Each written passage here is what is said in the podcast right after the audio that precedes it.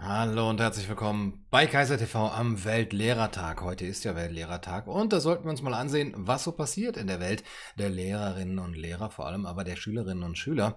Ja, und da gibt es heute natürlich äh, den Fall, der in der letzten Woche schon ähm, ja, in einer Schule in Ostfriesland passiert ist, es hat dort einen Rundbrief eines Schulleiters, einer Schulleitung äh, gegeben an die Schulgemeinde, in dem es heißt, dass die Disziplin zum Tragen von Masken in den Bussen, die zur Schule hin und äh, von der Schule wegfahren, abgenommen hat. Ich werde euch dieses gelegte Dokument hier einmal einspielen.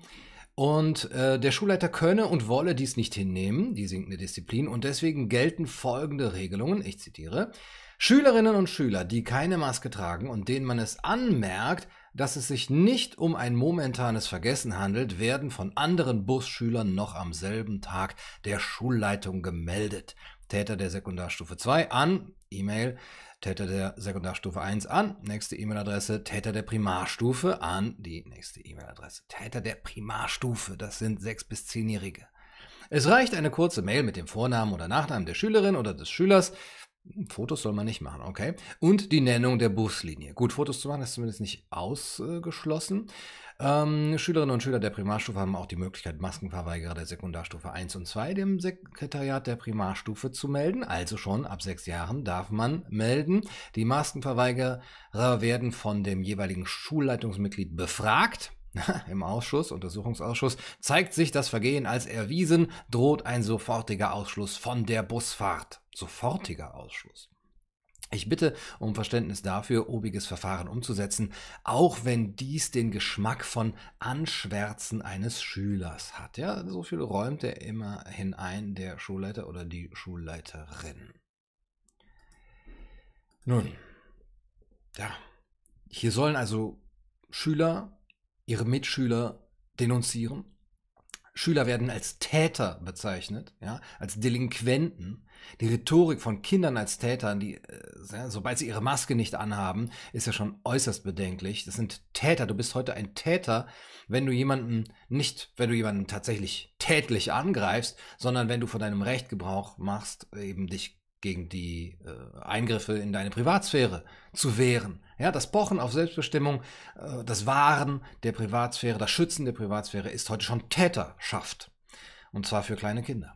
Das ist wirklich eine äußerst bedenkliche Entwicklung, würde ich sagen. Ähm, und hier findet schon frühzeitig an Schulen, an dieser Schule, aber es ist beileibe kein Einzelfall, wie wir gleich sehen werden, eine Disziplinierung statt, dass äh, eben von uns, uns von klein auf angebracht, äh, beigebracht werden soll, uns gegenseitig zu bespitzeln.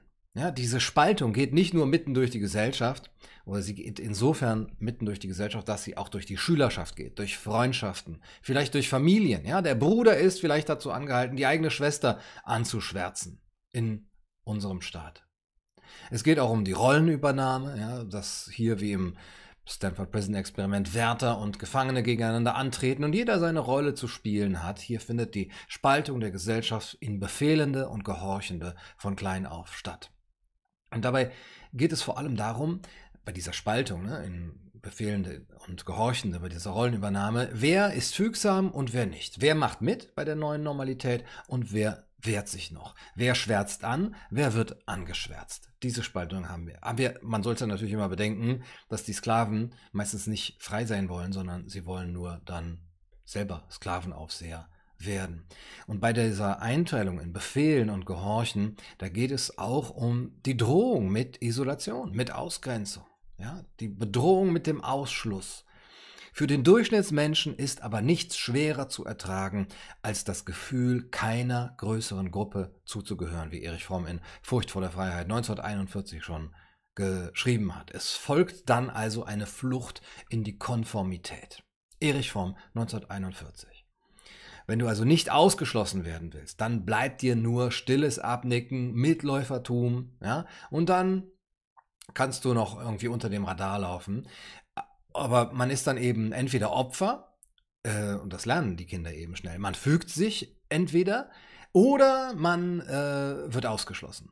Oder, was man auch machen kann, um nicht ausgeschlossen zu werden, man übererfüllt das Maß. Ja? Man setzt die Befehle selber durch, man schwärzt an, man wird eben sozusagen in dieser neuen Gesellschaft nur dann nicht ausgegrenzt, wenn man mitläuft oder selber befiehlt. Ja, was passiert hier gerade? Was passiert hier gerade vor unser aller Augen? Dieses Phänomen aus der Schule da in Ostfriesland ist ja bei weitem nicht das einzige. Es ist ja auch nur ein Symptom. Ein Symptom für bedenkliche Entwicklungen, die hier gerade ablaufen, die mit einer rasenden Geschwindigkeit ablaufen, die wir alle in diesem Jahr erlebt haben. Das alles wäre vor einem Jahr noch nicht denkbar gewesen. Und jetzt bekommen wir das mit. Einige regen sich noch auf, die anderen zucken mit den Achseln, denn ja, was soll man machen? Es ist schließlich ein Virus, das umgeht da draußen, ein Killer-Virus. Ja, Kritik an solchen Sachen zu üben, wäre das nicht Wehrkraftzersetzung? Also das ist ein Symptom. Aber wenn ich mich frage, was hier passiert, dann frage ich mich auch, warum sind wir nicht dagegen gewappnet?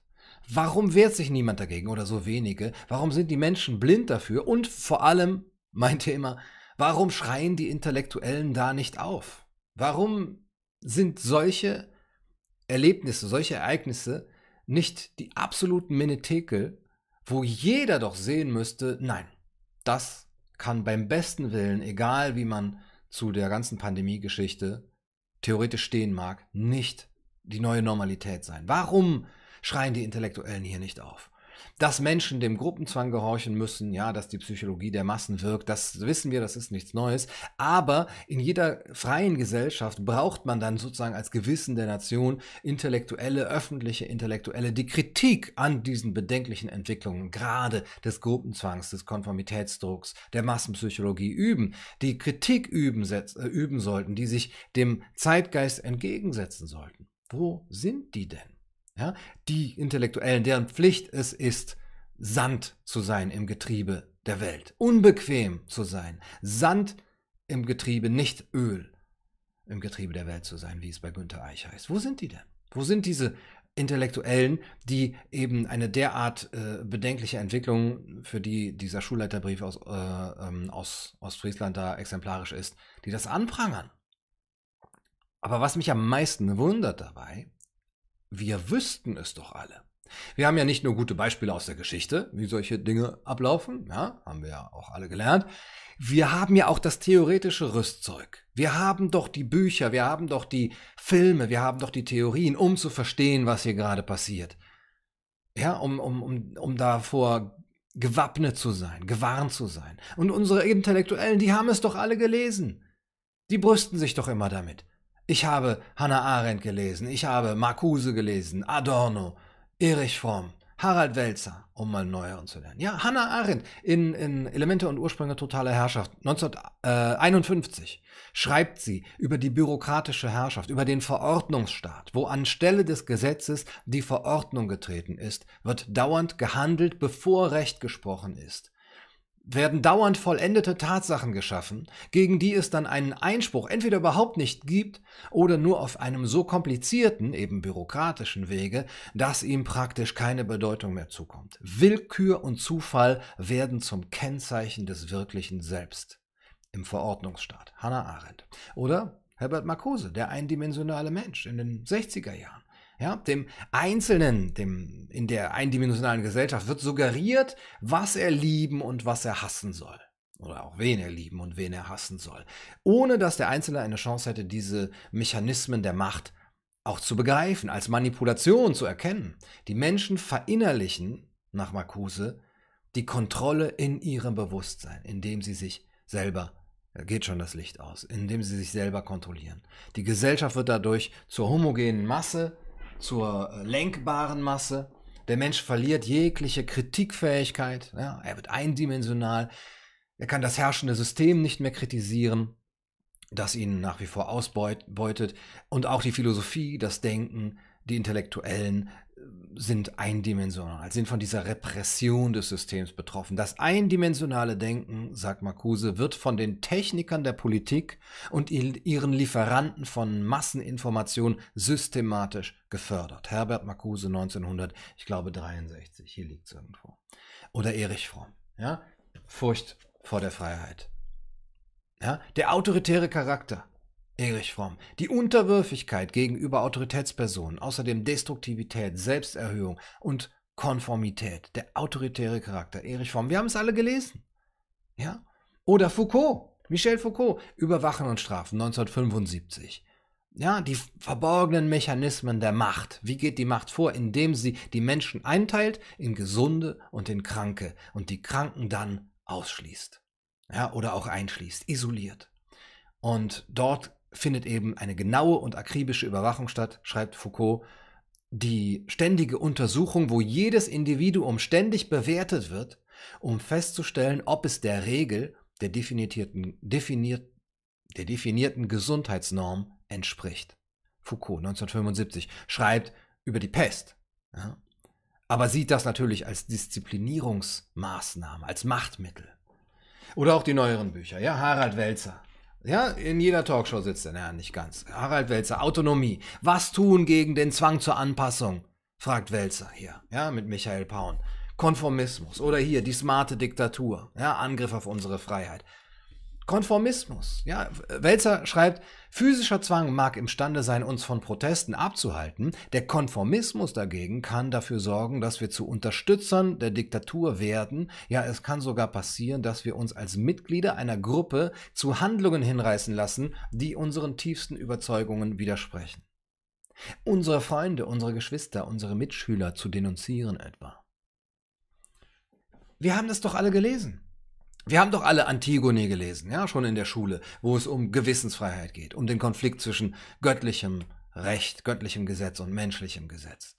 Oder wir haben das Leben der anderen gesehen oder die Welle gesehen oder gel gelesen. Wir haben doch verstanden, wie Gruppenzwang und Konformitätsdruck funktionieren und wohin das führen kann. Wir haben die Psychologie, die Verhaltensforschung mit ihren Erkenntnissen. Wichtige Erkenntnisse über Konformitätszwang, das Ash-Experiment und so weiter.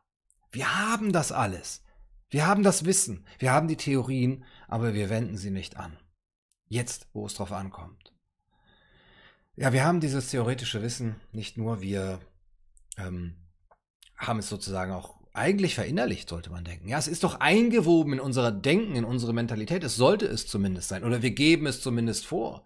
Ja, die Frankfurter Schule, der Poststrukturalismus, Foucault, der Blick auf die Macht. Die Intellektuellen äh, sind doch die heute, die davon zehren, die mit diesem Gedankengut aufgewachsen sind. Wir haben doch immer gesagt, nie wieder. Ja, wir haben doch aus der Geschichte gelernt. Wo ist das heute, wenn so etwas passiert? Wo ist da der Aufschrei? Wenn so etwas wirklich augenscheinlich Skandalöses passiert, wie da an dieser Schule. Und warum dann das Ganze? Wo, wozu die ganze Mühe? Wenn, warum lesen wir denn überhaupt all das? Warum lesen wir in der Schule Antigone? Warum gucken wir die Welle? Und warum lesen wir Der Untertan von Heinrich Mann?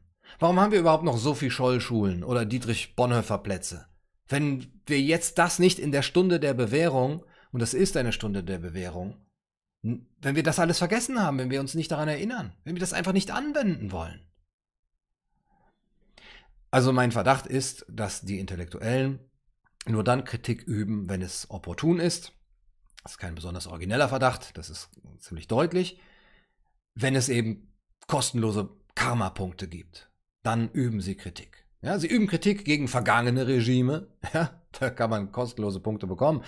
Die Nazis, die DDR, gegen ferne Regime, China, Türkei, Russland, gegen Trump. Oder gegen alles das, was eben äh, der Kapitalismus uns Böses bringt, die Unterhaltungsindustrie, die Shifting Baselines, ja, die ähm, Medien, die Bildschirme, der Verlust von Bildung, die ständige Erreichbarkeit, die Smartphones und so weiter. Ja, da sagt ein Wälzer, hier, das ist ein Angriff auf unsere Freiheit, wenn wir Smartphones benutzen und uns daran gewöhnen, Shifting Baselines. Aber jetzt, wenn so etwas passiert, wo ist die Kritik jetzt? Wenn es den Intellektuellen nämlich nicht mehr absolute Zustimmung verschafft, ja, gegen ein Smartphone, gegen einen Bildschirm zu sein oder gegen die äh, nivellierende Unterhaltungsindustrie, ja, da klatscht jeder. Ja, ja, früher war mehr Bildung. Aber sich jetzt der Gefahr auszusetzen, äh, Covidiot genannt zu werden oder in die Nähe von Spinnern und Wirrköpfen und Rechtsextremen gestellt zu werden, da sind die Intellektuellen ganz opportun. Oh, nachher werde ich nicht mehr in eine Talkshow eingeladen. Nachher kann ich mein Buch nicht mehr veröffentlichen. Und ich weiß nicht, wie die Geschichte auf diese Publizisten blicken wird. Ich kann nur hoffen, dass sie ein gerechtes Augenmaß haben wird. Also gegenüber dem, was gerade passiert in der Gesellschaft, was mit den Menschen passiert, was unter den Menschen passiert, was an Konfliktpotenzial da ist, an Aggressivität und wie sich unsere Mentalität gerade verändert, daran findet noch viel zu wenig Kritik statt von denen, die eigentlich dazu bestellt sind und das bekommt viel zu wenig Aufmerksamkeit. Und der Grund dafür ist auch, denke ich, dass äh, es keine Partei ist, die da am Werk ist. Es ist keine totalitäre Partei in Sicht. Ja, es gibt für diese Entwicklung auch keine Fahnen oder, oder Hymnen oder Abzeichen oder Manifeste und Parteimitglieder und so weiter, wo man das dran sehen kann. Ja, hm, die darf man nicht wählen. Das gibt es im Moment nicht. Es ist nur eine bedenkliche Veränderung unserer gesellschaftlichen Mentalität. Aber das war auch früher schon so, dass es nicht erst so war, man hat eine totalitäre Partei gewählt, die ist dann an die Macht gekommen, hat die Macht ergriffen, hat dann alles umgekrempelt im Land und dann ist das ganze Land verändert worden. Nein, erst kam die neue Mentalität, die zu der Akzeptanz der Partei oder der Ideologie geführt hat. Erst war der Nährboden da, der zum neuen Totalitarismus geführt hat, der ihn ermöglicht hat. Erst ist die Mentalität da, das Akzepta die Akzeptanz von rigorosen Regeln, von Eingriffen, drastischen Eingriffen in unseren Alltag, in unsere Selbstbestimmung, in unser Privatleben, der Zuspruch, das Abnicken dieser neuen Normalität, der Gehorsam, das Ausgrenzen auch und das Mundtotmachen von Kritikern, die Aggression, das Denunzieren, aber auch das Schweigen, das Mitläufertum, die Gewöhnung an all das, an die Ohnmacht, an die Isolation, an die Angst. Die Angst des Mitschülers, von seinem Mitschüler ähm, denunziert zu werden ausgeschlossen zu werden. Was macht das mit uns? Was macht das mit unseren Kindern? Und dann ist es eben die Mentalität, die da gerade entsteht, auch die Spaltung in der Gesellschaft, ja, in erstens die große Masse von Mitläufern, von äh, Opportunisten, zweitens die kleine Clique von Nutznießern, die auch die Maßnahmen verteidigen und sie instrumentalisieren und drittens die noch kleinere und immer kleiner werdende Gruppe von Rebellen, von Nonkonformen, die zum Schweigen gebracht werden sollen. Die das anprangern.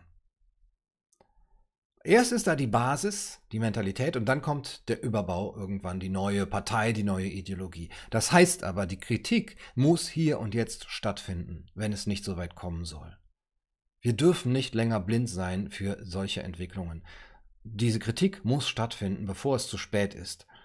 Man darf nicht warten, bis aus dem Schneeball eine Lawine geworden ist, hat Erich Kästner gesagt. Man muss den rollenden Schneeball zertreten. Die Lawine hält keiner mehr auf. Sie ruht erst, wenn sie alles unter sich begraben hat.